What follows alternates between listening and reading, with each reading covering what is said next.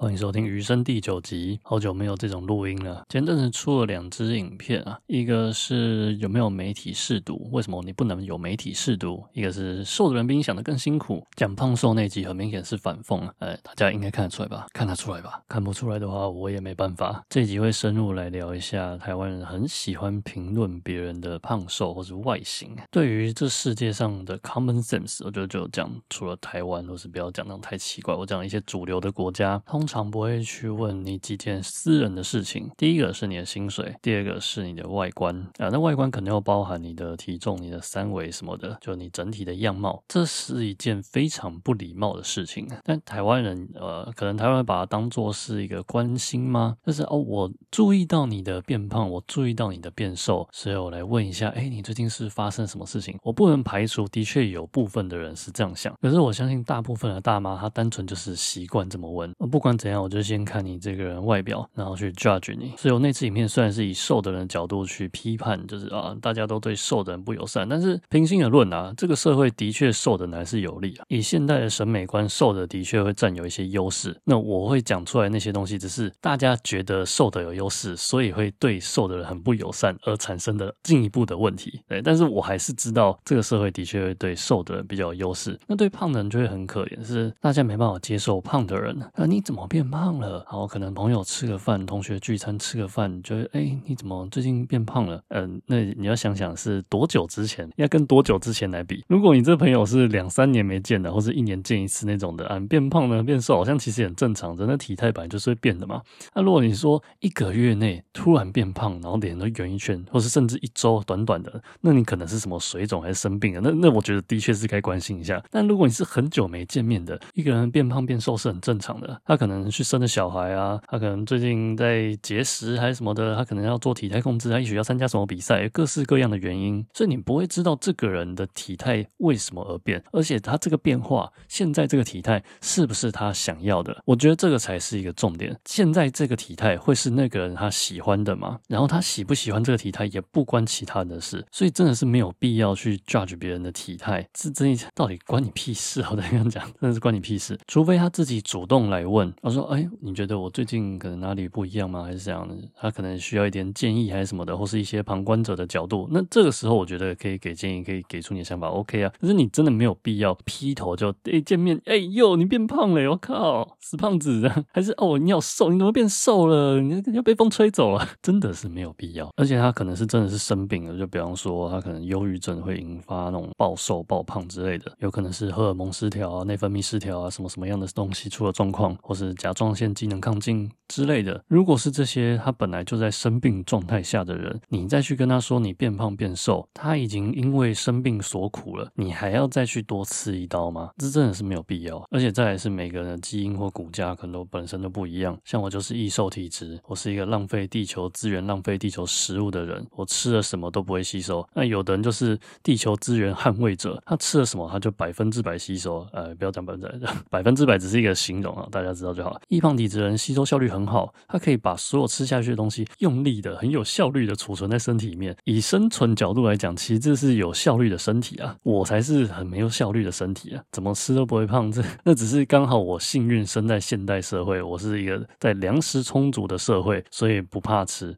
今天如果是食物很少的古代或者什么有饥荒的，我这种就是第一个饿死，百分之百饿死。而且每个人的骨架本来大小就不一样，有人骨架就是比较大，有人骨架就是比较小。啊，题外话，有些人很喜欢。看体重，我不是很推荐大家看体重去决定你的身材，你应该要看整体的比例。但就体重这个数字，其实没有太多参考价值，因为没有考虑到体脂率或是骨骼筋肉率这种。骨头肌肉因为密度比较高，所以同体积的状态下它会比较重；那同体积的状态下，脂肪因为密度不小，所以它就比较轻。然后你体态看起来就整个蓬起来了，看起来就会胖。所以比起体重或是 BMI，我比较推荐大家来看体脂率、骨骼肌肉率还有基础代谢这些数值比较有价值。好，在讲到胖瘦，我们就不能不讲到审美观。以华人社会现代的审美观，东方通常是偏瘦。那西方人可能会喜欢就圆称一点点的，可能要屁股大大之类的，他们会比较喜欢。像比方说台湾有些胖的女生在台湾很不受欢迎，可是可能出国旅游，哇靠，被导游狂搭讪哎，你知道哎，要不要约去房间一下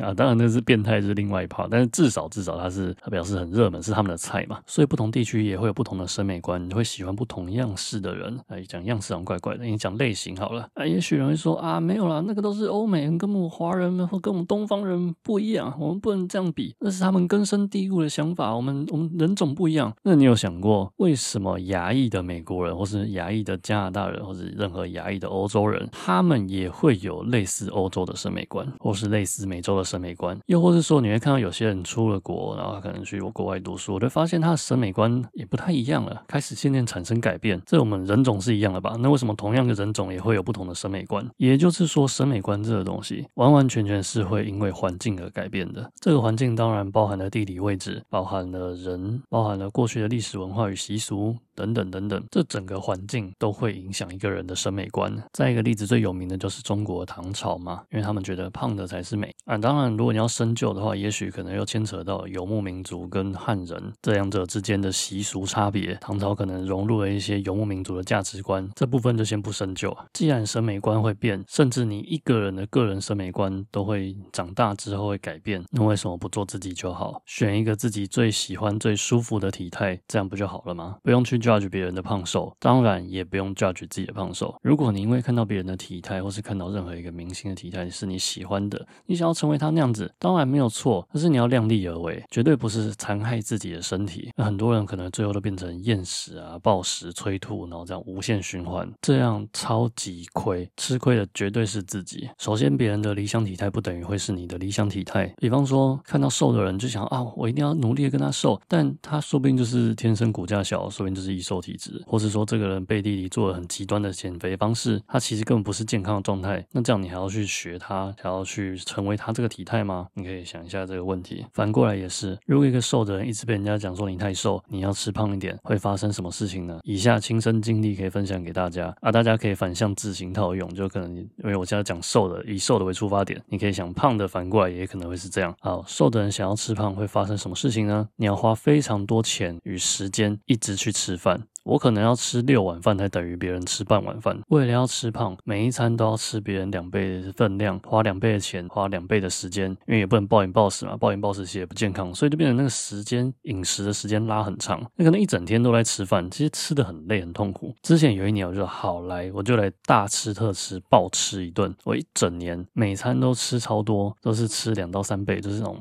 午餐就当 buffet 在吃，然后还在外带，外带晚餐继续吃啊。当然中间那。什么饮料、零食，通通通是额外的，绝对不会含在里面。一整天就这样吃吃吃吃个不停，反正有跟我一起吃饭的，没有一个受得了了，就是没有一个能跟上我吃饭的节奏。最后大概可能，比方说从早上开始到晚上，最后下午就崩溃，就说不行，我今天不吃饭了，这样子我怕死。但是我还是继续啃着饼干还是什么的，我是这样吃法。然后一年好不容易胖了五公斤，然后呢，结果我体重重了五公斤，我看起来还是一样他妈的瘦。我花了这么多时间，花了这么多钱。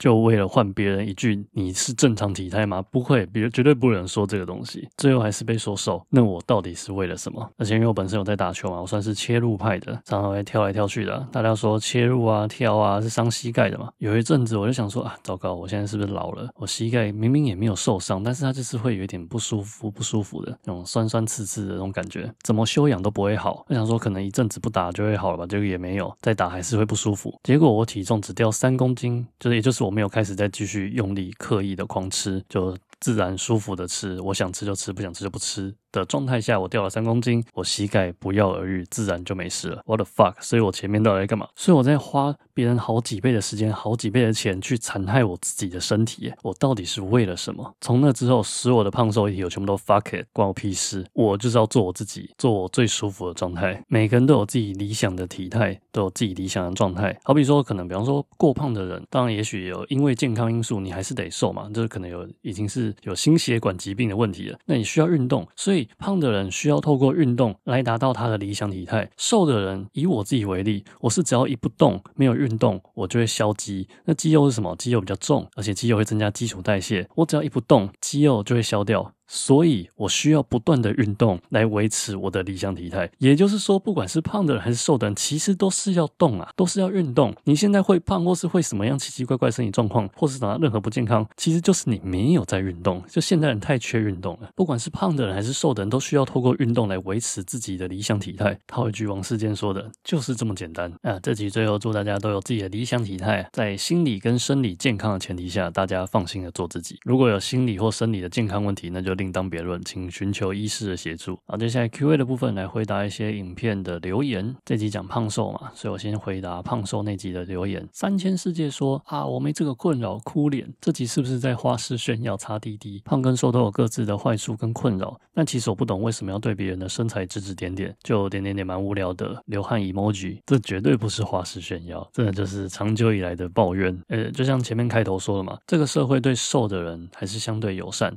对胖的人相对不友善。所以如果你去批评一个胖子，就会很政治不正确；如果你去批评一个瘦子，就会感觉啊，好像还好，就是他应得了，反正你已经拿那么多了，所以你被批评 OK，就会有这种感觉。所以会被说花式炫耀，我完全可以预期到了，但真的不是，我就是抱怨了。像这集也说了，就真的不用对别人的身材指指点点，又不是做跟体态有高度相关的工作。如果是，那可能还需要指指点点之类的。比方说，你可能 NBA 球员太胖，那个。那我是教练的话，我可能就会叫你去瘦身一下，或者像文本亚马，我解释一下给没有看 NBA 的人听。文本亚马是一个超高的人，但他很瘦，所以他在进攻的时候，在打篮球的时候会有重心不稳，容易被人家撞飞的困扰。所以如果我是教练，我是管理阶层，我就会建议他可以稍微适度的增重。但就像我刚刚说的，运动员不是说增重一定好，他有可能因为增重，因为他身高太高，有可能反而会造成他膝盖跟脚踝的负担，因此容易受伤。所以这个需要要斟酌一下，不是说一味的增重就会好，还是要根据每个人不同的情况去做调整。像我就是切入型的，我刚才说了，我增重我膝盖会痛，所以我就不适合增重。我增重了反而自己跑不快，机动力下降，那敏捷没了，就变成我又没有力量，速度又没有，那就是什么都不是，还不如就维持敏捷速度这个优势去打篮球。那会更好，更适合我这个人，所以要去摸索，去找出最适合的自己。姜维说：“董卓和诸葛恪表示我肥我骄傲。”讲到这个，其实我刚刚讲唐朝的时候没有讲到是，是其实古代人是蛮厌瘦的，或是说觉得你瘦是不好的。其中一个重要理由是表示你吃不饱，你食不足，衣不丰啊。胖的人表示你的食物来源是稳定的，某种程度上来讲，表示你是。